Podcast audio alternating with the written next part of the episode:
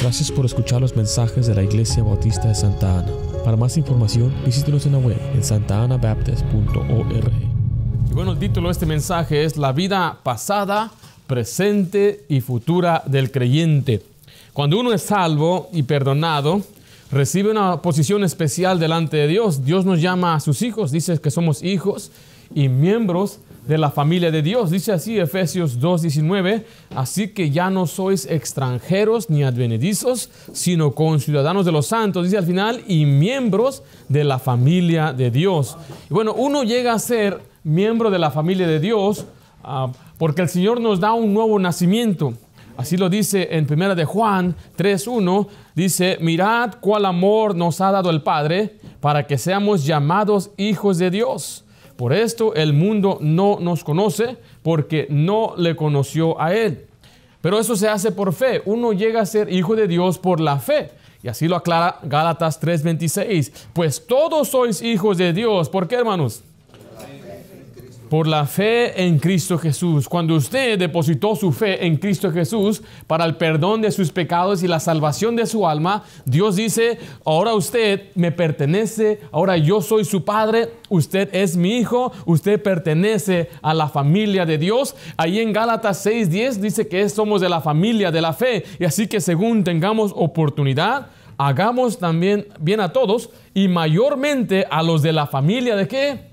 De la fe. Y en este pasaje de Efesios capítulo 2 estaremos estudiando la vida del creyente desde su condición pecaminosa hasta el futuro, hasta ser un santo glorificado. Así que vamos a empezar en primer lugar, ahí está escrito, dice la vida pasada del creyente.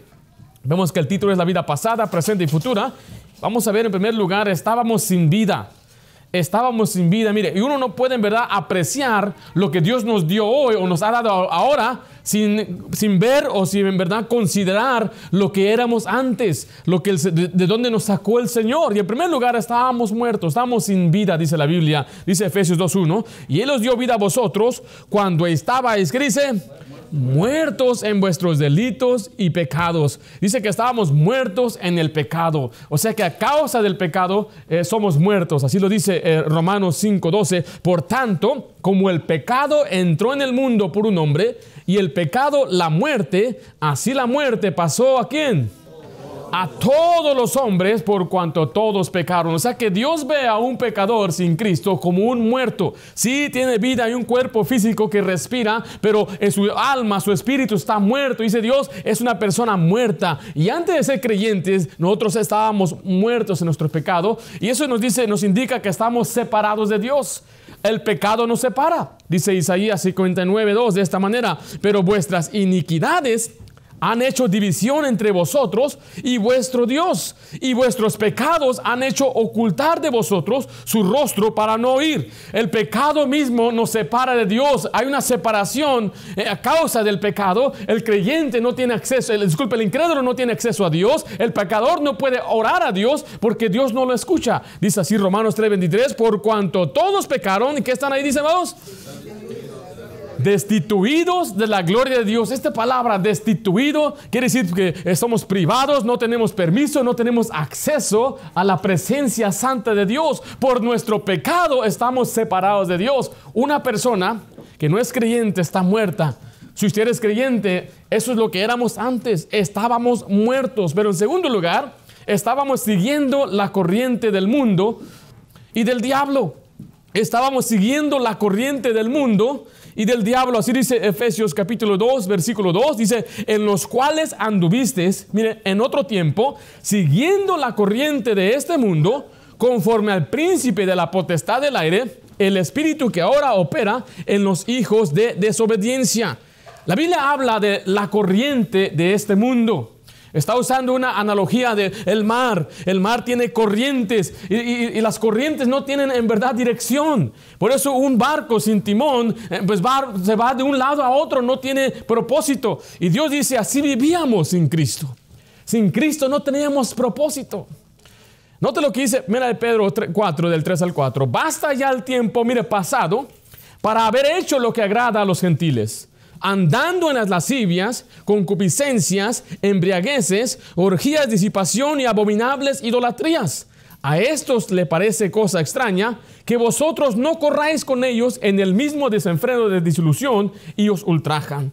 Mira, este pasaje habla de las ideologías del mundo ideologías del mundo, los valores del mundo, los parámetros de la ah, humanidad aparte de Dios o separado de Dios. El mundo tiene sus ideas, tiene sus opiniones, tiene sus principios, tiene su propia sabiduría, pero no es de Dios. Y antes de, ser salvados, nosotros íbamos por ese rumbo. Hacíamos lo que pensábamos que era correcto. Criábamos a nuestros hijos a la manera que se nos, ah, que se nos antojaba.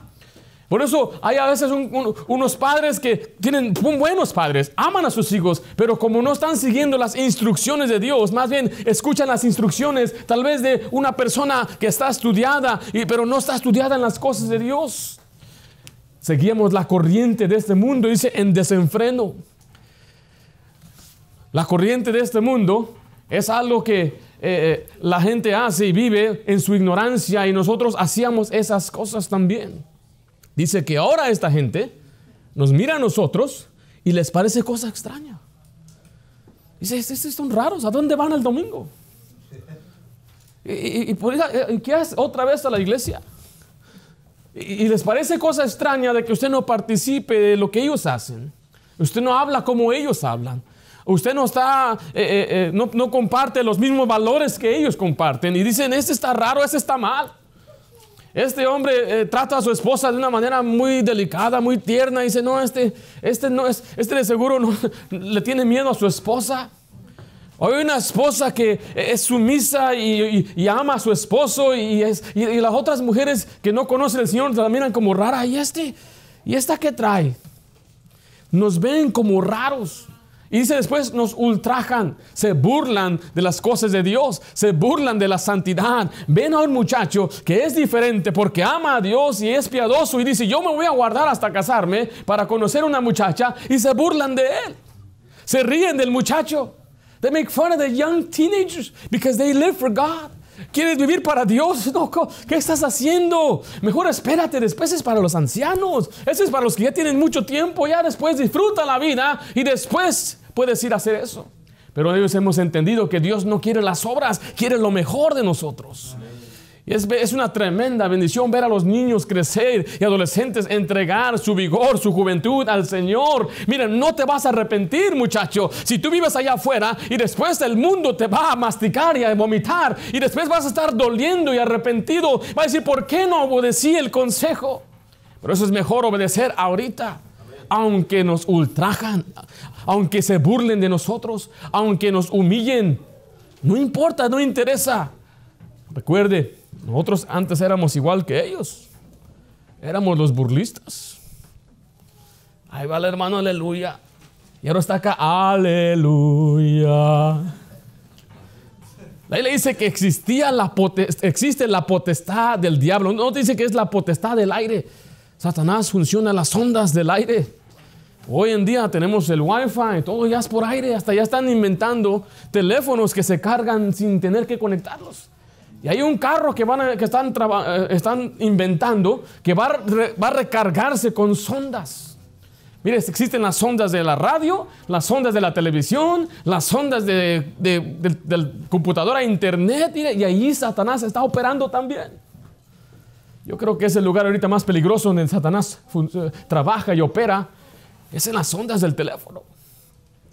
Pero miren, nomás era una analogía que le quería compartir. Dice 2 Timoteo 2:26, y escapen del lazo de quién? Del diablo. La gente está cautiva. Dice que están cautiva a la voluntad de él. ¿Cómo qué? Las mentiras del diablo, las artimañas del diablo. La Biblia habla de doctrina de demonios, gente que va rumbo al infierno siendo engañada por doctrinas falsas negando el señorío de Cristo, negando el nacimiento virginal de Cristo, negando la sangre de Cristo, negando el sacrificio completo de Cristo. Y la gente dice, muy honesta y muy sincera, siguiendo la corriente de las enseñanzas falsas, y muy honesta la gente, y muy sincera, pero perdidos. Esta corriente dice que nos lleva a donde sea. Da una imagen de un pez muerto siendo llevado por corrientes, porque dice estábamos muertos sin dirección y sin propósito. Pero ahora como somos salvos tenemos propósito, tenemos dirección. Sabemos a qué tirarle. Pablo decía, yo prosigo a la meta. Tenemos metas. Tenemos razón de vivir. Tenemos razón de levantarnos en la mañana. No vivimos al día. No tenemos planes terrenales ni, ni, corto plazo. Tenemos planes eternos en Cristo Jesús. Esa era nuestra vida antes. ¿Cómo era su vida antes de conocer al Señor? Recuerde que muchas de las cosas las hacíamos en ignorancia. Dice ahí Efesios 4:18, dice, teniendo el entendimiento entenebrecido, hablando de los incrédulos, ajenos de la vida de Dios, por la que dice ahí, por la ignorancia que en ellos hay, por la dureza de su corazón. La palabra ignorancia quiere decir falta de conocimiento o falta de instrucción. Y muchas de las cosas que usted y yo hacíamos antes de ser salvos era por ignorancia. No sabíamos qué estábamos haciendo. Es más, Pablo dijo que él perseguía a la iglesia y mataba a los cristianos por ignorancia. Él pensaba que le hacía un favor a Dios. Él escribió esto en 1 Timoteo 1:13, habiendo yo sido antes blasfemo, mire, perseguidor e injuriador, mas fui recibido a misericordia porque lo hice por ignorancia en incredulidad. O sea que si usted vivía en esa vida pasada, pues no se sienta mal. Pablo, Pablo mismo lo dice, yo lo hacía en ignorancia. La manera que usted trataba antes a su esposa era en ignorancia. La manera que usted tal vez se, conducía, se comportaba en público, en el trabajo, era por ignorancia. Es la vida pasada. Dice la Biblia también, letra C, sin Cristo. Estábamos sin Cristo. Dice el versículo 12, en aquel tiempo estabais sin Cristo, alejados de la ciudadanía de Israel y ajenos a los pactos de la promesa, sin esperanza. ¿Y qué dice al final? Y sin Dios en el mundo. O sea, estábamos sin las promesas. Ahora hay promesas en la Biblia que le aplican a usted. Hay muchas promesas que usted puede reclamar en la palabra de Dios, porque ahora le pertenecen a usted. Ahora tenemos esperanza. La, Biblia dice en la esperanza de la vida eterna, la cual Dios, que no miente, prometió desde antes del principio de los siglos. Dios nos ha dado una esperanza. Me acuerdo cuando el eslogan del presidente Obama, cuando él estaba en su campaña, él decía esperanza y cambio, esperanza y cambio. bueno, estaba la, situación tal vez difícil económicamente, eh, mucha gente no estaba feliz con la guerra y, y, la gente en vez de acudir a Dios pone sus esperanzas en un ser humano. Ponen sus esperanzas en promesas de una persona que les va a, en un sentido, mejorar sus vidas. Pero mire, esas esperanzas son falsas, esas esperanzas son, eh, eh, no son duraderas, no, no, no, podemos confiar en esas esperanzas, porque esa era la misma esperanza, el mismo eslogan que les prometió eh, el, presidente, el expresidente de Venezuela, que falleció. ¿Cómo se llama el presidente? Chávez. ¿Sabe cuál era su eslogan?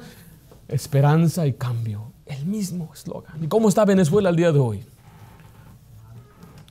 Nuestra esperanza está en Cristo.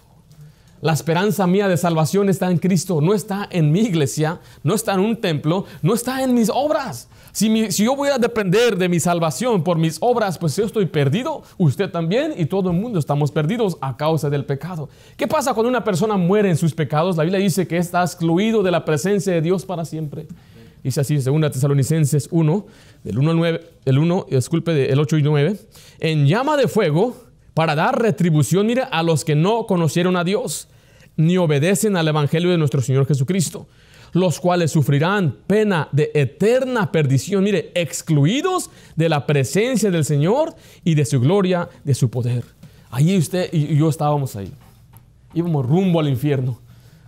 Si el Señor, si hubiéramos muerto durante el tiempo que no conocíamos al Señor, íbamos a ser excluidos de la presencia de Dios, íbamos a sufrir una pena de eterna perdición en el lago de fuego. Pero gloria a Dios que conocimos al Señor.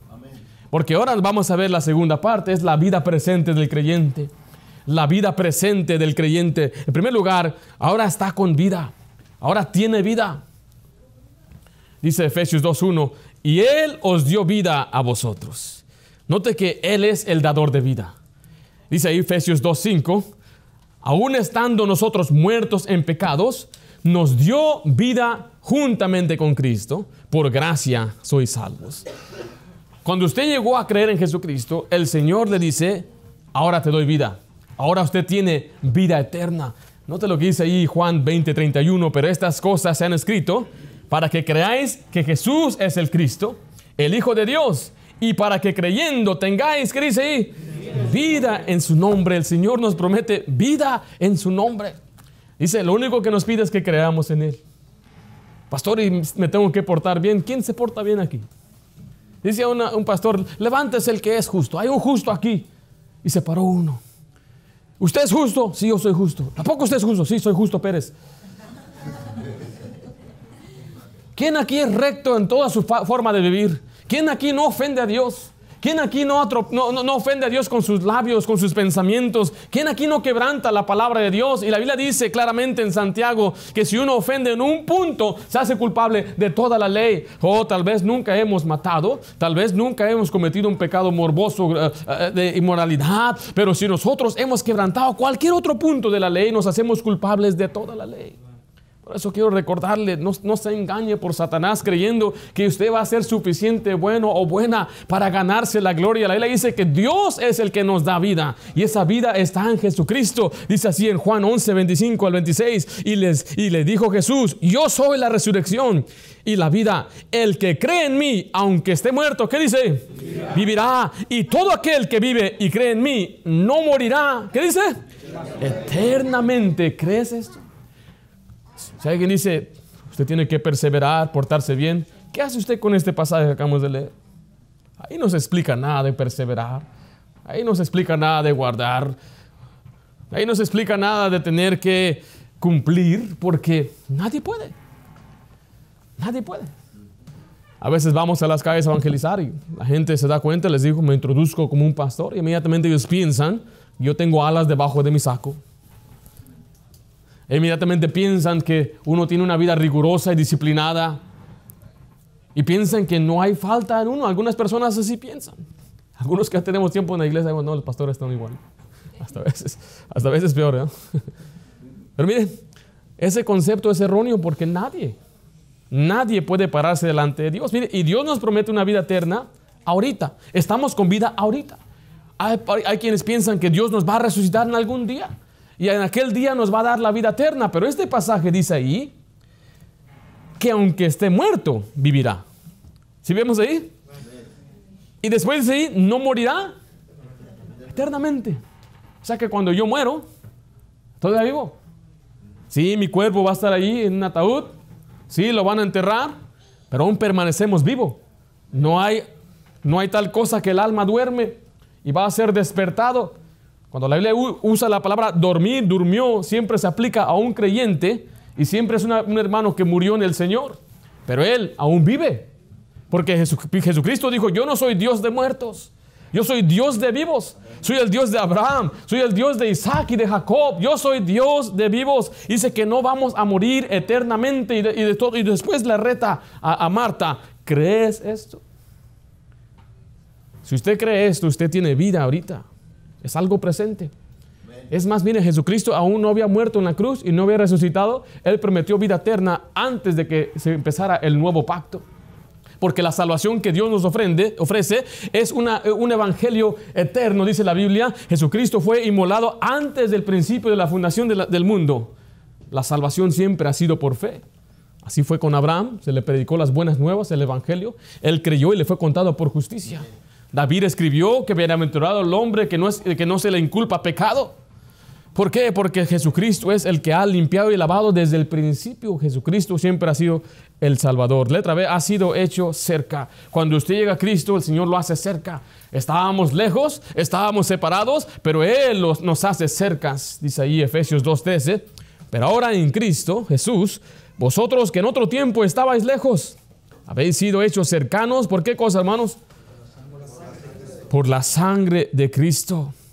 Dice el 12, en aquel tiempo estabais sin Cristo, mire, alejados de la ciudadanía de Israel. Antes no éramos pueblo, ahora somos pueblo.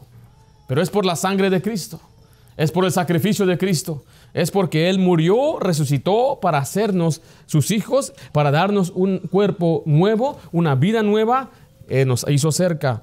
Siguiente, juntamente con Cristo nos resucitó juntamente con Cristo resucitó. Esta es nuestra vida presente. Vimos que nos dio vida, estamos vivos en Cristo, espiritualmente hablando, hemos sido hechos cercas, ahora estamos juntamente resucitados con Cristo. O sea que cuando usted creyó en Cristo, espiritualmente usted resucitó con Él. Usted ya resucitó.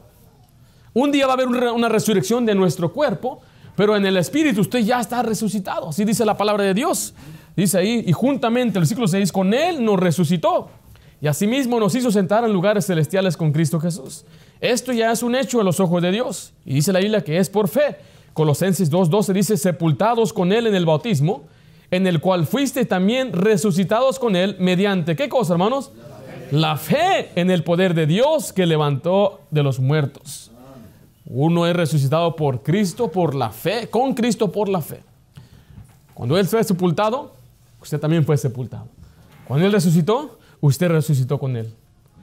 Siguiente, está, eh, está ahora sentado en lugares celestiales con Cristo.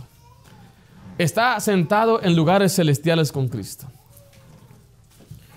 Dice ahí versículo 6, juntamente con Él nos resucitó y asimismo nos hizo sentar en lugares celestiales con Cristo Jesús. Efesios 2.6. Ahorita usted está sentado en nuestra iglesia, la iglesia bautista de Santa Ana, físicamente, pero espiritualmente, dice Dios, usted ya está sentado en el cielo. Usted tiene un lugar ya en la gloria.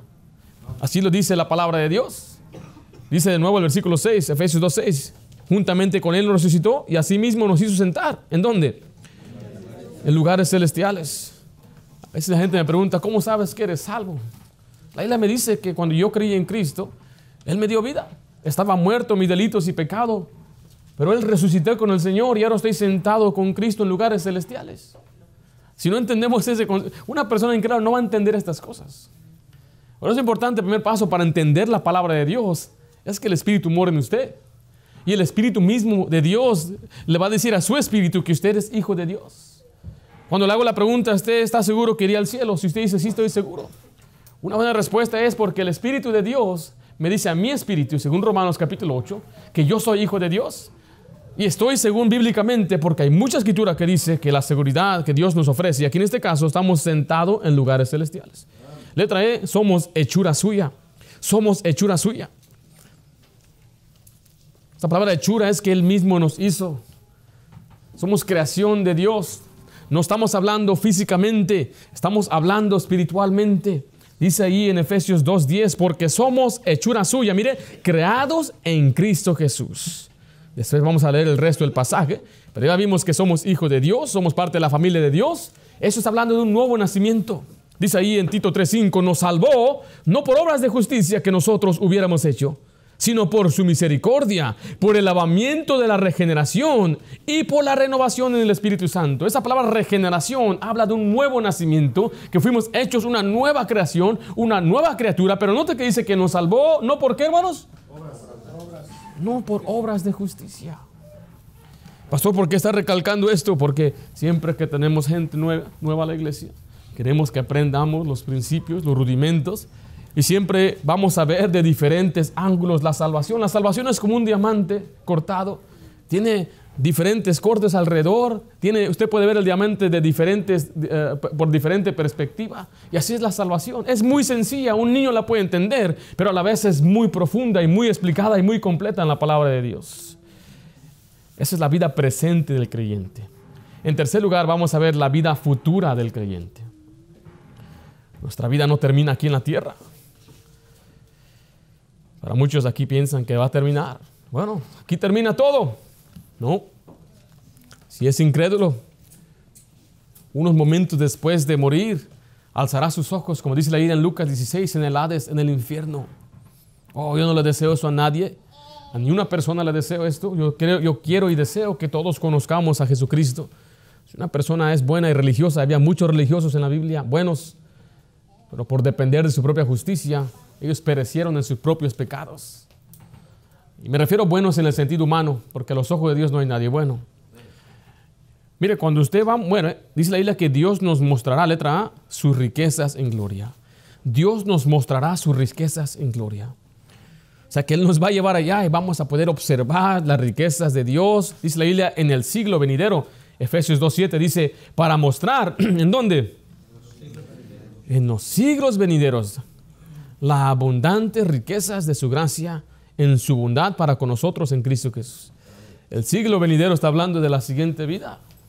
No está hablando de reencarnación, hermano, que dice la siguiente vida. Estamos hablando de estar en la presencia, la gloria de Dios. Dice ahí que es por la bondad de Cristo, por el amor de Cristo hacia nosotros, que nos ha hecho a nosotros ciudadanos del cielo. Algunos hemos tenido la bendición de ser ciudadanos de este país y todo el mundo quiere venir a este país. Usted, he visto entrevistas en el internet, en la televisión de todo el mundo. ¿Qué opinas de Estados Unidos? Oh, yo quiero ir allá. Yo quisiera ir allá. Visitan a Corea, van a China, van a África. Todo el mundo quiere venir aquí. Nos tocó a nosotros mexicanos ser vecinos, nada más por eso estamos aquí algunos.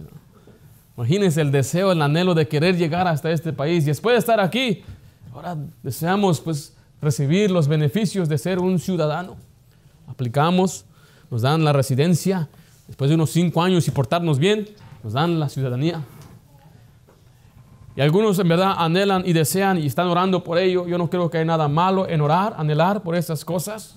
Siga orando, siga pidiendo al Señor que le provea, el Señor va a abrir puertas. Pero mira, hay una ciudadanía más importante que la de Estados Unidos. Y ese es ser ciudadanos del cielo. Dice Efesios 2.19, así que ya no sois extranjeros ni advenedizos, sino mire, conciudadanos de los santos y miembros de la familia de Dios. Somos ciudadanos con ellos, pero pastor, ¿de dónde? No, Pablo lo aclara en Filipenses 3.20, mas nuestra ciudadanía está en dónde? En los cielos, donde también esperamos al Salvador, el Señor Jesucristo. Usted ya tiene una ciudadanía. Yo soy ciudadano del cielo. A esos hermanos del Salvador. ¿De dónde está el Salvador? Pero de los dos Salvador. Qué bendición. Somos ciudadanos del Salvador del cielo. Amén. ¿Dónde está su pasaporte? Aquí está, mira. Este es mi pasaporte. Aquí me dice el Señor en muchas áreas que yo soy ciudadano del cielo por la fe, por la gracia. No merezco ser ciudadano. A veces nosotros, los que, especialmente los que nacen aquí, ¿cómo menosprecian esa oportunidad? No estudian. No digo, no, no digo aquí están, ¿eh? algunos, algunos, No estudian, se portan mal, los meten presos. y, hay unos que no tienen papeles y dicen, yo quisiera. Y, ahí, yo tengo un cuñado que es hermano de mi esposa, que él es muy inteligente, estaba sacando una carrera de, de arquitecto, pero no tenía papeles. Muchacho muy inteligente, muy hábil. Pero qué pena que a veces hay quienes sí tienen esos privilegios, pero no los aprovechan. Y es una enseñanza, una aplicación para nosotros. Sí, somos ciudadanos del cielo, pero eso no quiere decir que ya andemos como queramos.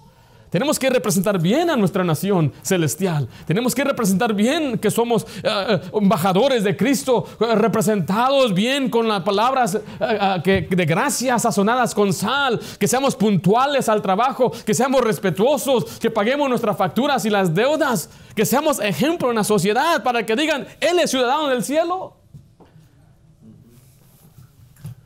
Ahora, en el trabajo una vez me preguntó una muchacha que si yo era parte de una secta. Dice, ¿por qué me preguntas? Es que así son los de ellos, se portan bien, no dicen groserías. Qué pena que no dijo eres cristiano. Me dijo que si era testigo del diablo. Dije, no, yo, yo, yo soy cristiano. Es más, yo soy bautista. Dice, oh, es que yo conozco a algunos, tengo familiares y dicen que son cristianos. Qué pena, ¿no? Que estamos dando una mala impresión al mundo, a nuestros familiares, siendo ciudadanos del cielo. Pero qué bendición que Dios nos va a llevar a la gloria. Dice que está preparando un lugar para nosotros. Es más, nos tiene un cuerpo celestial. Este cuerpo ya se va desgastando. Hay unos muchachitos aquí, los hemos visto, ah, tremendos, ahorita ágiles, corren, suben. Estamos jugando el, otro día el parque fútbol, algunos trepándose arriba de unos, de unos donde, donde veis sombra y no paraban. Y al día siguiente los hermanos mayores llegaron ah, a la iglesia y los chavos andaban, ¿qué pasó, hermano? ¿Qué pasó? ¿Qué pasó? Con mucha energía. Sacaron un balón el jueves y andaban ahí los chavos, la patearon por allá. Mucha energía. Pero eso se te va a acabar, muchachito. Piensa que todos los días va a ser así. No, no, papá, dicen. Agárrate. Voy a sufrir, pastor a. Hemos dicho, ¿ah? Ay, las rodillas. Ay, hace mucho frío. Y sí pasa. Hay unos que comen mucho chile, taquis y no sé qué. Ah, el estómago. Es, ahorita aguantas, ahorita, espérate nada más. No vas a poder comer chile, ni soda, ni café, gastritis. Miren el café, ay, me acuerdo de esos días. Van a poder comer pan. Vemos que ya no va a poder comer pan. Siendo mexicano y no poder comer pan, eso es como pecado, ¿no? Yo me asombro los mexicanos, el tipo, la cantidad de diferentes panes que tienen. Que chilindrinas, que rocas, que, que virotes y que cuernos. Y wow, ¿dónde sacaron tantas ideas?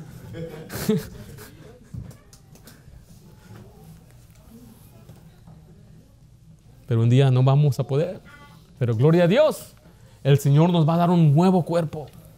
Un cuerpo glorificado. Y alguna gente ha preguntado, pastor, ¿vamos a comer en el cielo? Claro que vamos a comer en el cielo. ¿No ve que Cristo en un cuerpo glorificado comió? Le ofrecieron eh, eh, unos peces. Ahí comió con ellos. Ahí le habla de cena, de las bodas de los corderos. ¿Tú crees que no va a haber comida en el cielo? Claro que va a haber. No sé si va a haber enchiladas y esas cosas, yo no sé. Pero es bíblico, va a haber Coca-Cola. No, es cierto. Dice en 2 Corintios 5.1, porque sabemos que si nuestra morada terrestre, está hablando de su cuerpo físico, este tabernáculo se deshiciere, mire, tenemos de Dios un edificio, una casa no hecha de manos, dice ahí, eterna, ¿dónde? En los cielos, no en la tierra. No vamos a heredar la tierra para siempre. Dice, en los cielos. Una vida eterna con un cuerpo glorificado, nuevecito, con partes nuevas. Va a ser todo nuevo y todo completo. A veces preguntan eh, si un niño muere. Ahí le dice que el, cielo, los reinos, el reino de los cielos es de los niños. Hay muchos ejemplos en la palabra de Dios. Dice que antes de que nacieras, antes de que te concibieran, yo te conocí, te formé después. La pregunta es, ¿cómo va a ser el niño cuando esté en el cielo? Es mi opinión, no puedo decir yo que así es, pero tal vez no vamos a tener el mismo cuerpo. Tal vez va a ser, a Jesucristo lo reconocieron, otros no lo reconocieron, no sabemos. Pero si un bebé se va con el Señor, yo creo que el Señor le va a dar un cuerpo ya como un adulto. Pero bueno, el Señor nos va a llevar a aquel lugar y vamos a poder ver, observar esas riquezas. Pero mira, dice la letra B, es por gracia que el creyente vivirá con Cristo. Es por gracia. Solo por gracia. Efesios 2, 8 y 9 dice, porque por gracia sois salvos por medio de la fe. Y esto no de vosotros, pues es don de Dios. No por obras para que nadie se gloríe. Ahí vemos cinco cosas importantes. Dice que es por fe. La salvación es por fe. Es lo más difícil. Alguien dice que es, es tan grande, es tan bueno para ser real. Es tan bueno para ser real que muchos no lo creen. Dice ahí que no es por el esfuerzo del hombre, el esfuerzo del hombre, del pecador, para Dios nada le sirve. A Dios no le importan nuestras obras antes de ser salvos. Nada le sirve, son trapo de inmundicia. No impresionamos a Dios con nuestras obras. Las obras valen solamente después de ser salvos. Entonces el pecador puede hacer el, el bien. A los ojos de Dios el pecador no hace bien. Cuando usted lea la Biblia dice que los buenos van a ir a vida eterna y los malos a la, condenación, no está diciendo que los que se portaron bien van a ir al cielo. Porque solamente los creyentes pueden hacer cosas buenas. Y los incrédulos no pueden agradar a Dios, dice la Biblia. Están en la carne, según Romanos 8, y no pueden agradar a Dios. Están sin fe. Entonces no importa, todo lo que ellos hacen se cancela. Todo se cancela. Por eso dice la Biblia que es un don de Dios. Es un regalo de Dios. Es algo que Dios nos da es algo que Él compró y Él nos ofrece. No es por obras, es por gracia. No puede ser por los dos. Bueno, es que es la gracia y las obras, ¿no? Ahí le dice que solamente por gracia. No te lo quise ir Romanos 11:6. Y si por gracia, ya no es por qué. Por obras. Ahí esa frase dice que no puede ser por los dos. De otra manera, la gracia ya no es gracia. Y si por obras ya no es gracia, de otra manera, la obra ya no es obra. No puede ser por los dos. Que Cristo hizo su parte, Él puso el enganche y yo voy a poner a hacer los pagos. No. Y si alguno dice es que tienes que aceptar a Cristo, después tienes que bautizarte, después tienes que aprender esto y aquello, tal vez hacer una manifestación eh, con el Espíritu y después quizá, quizá serás salvo. Pero eso no es lo que la Biblia enseña. La Biblia enseña claramente, dice que no es por obras. ¿Para qué? para que nadie se jacte su presencia. Dice Romanos 4.2, porque si Abraham fue justificado por las obras, es una palabra, es una, no está diciendo que así sucedió, dice, si él fuera, tiene de qué gloriarse, pero no para con quién. Pero no para con Dios. Hay quienes se glorían en sus, en sus buenas ah, obras y se portan bien y se están gloriando, si no es delante de Dios, delante de quién se están gloriando? De los hombres.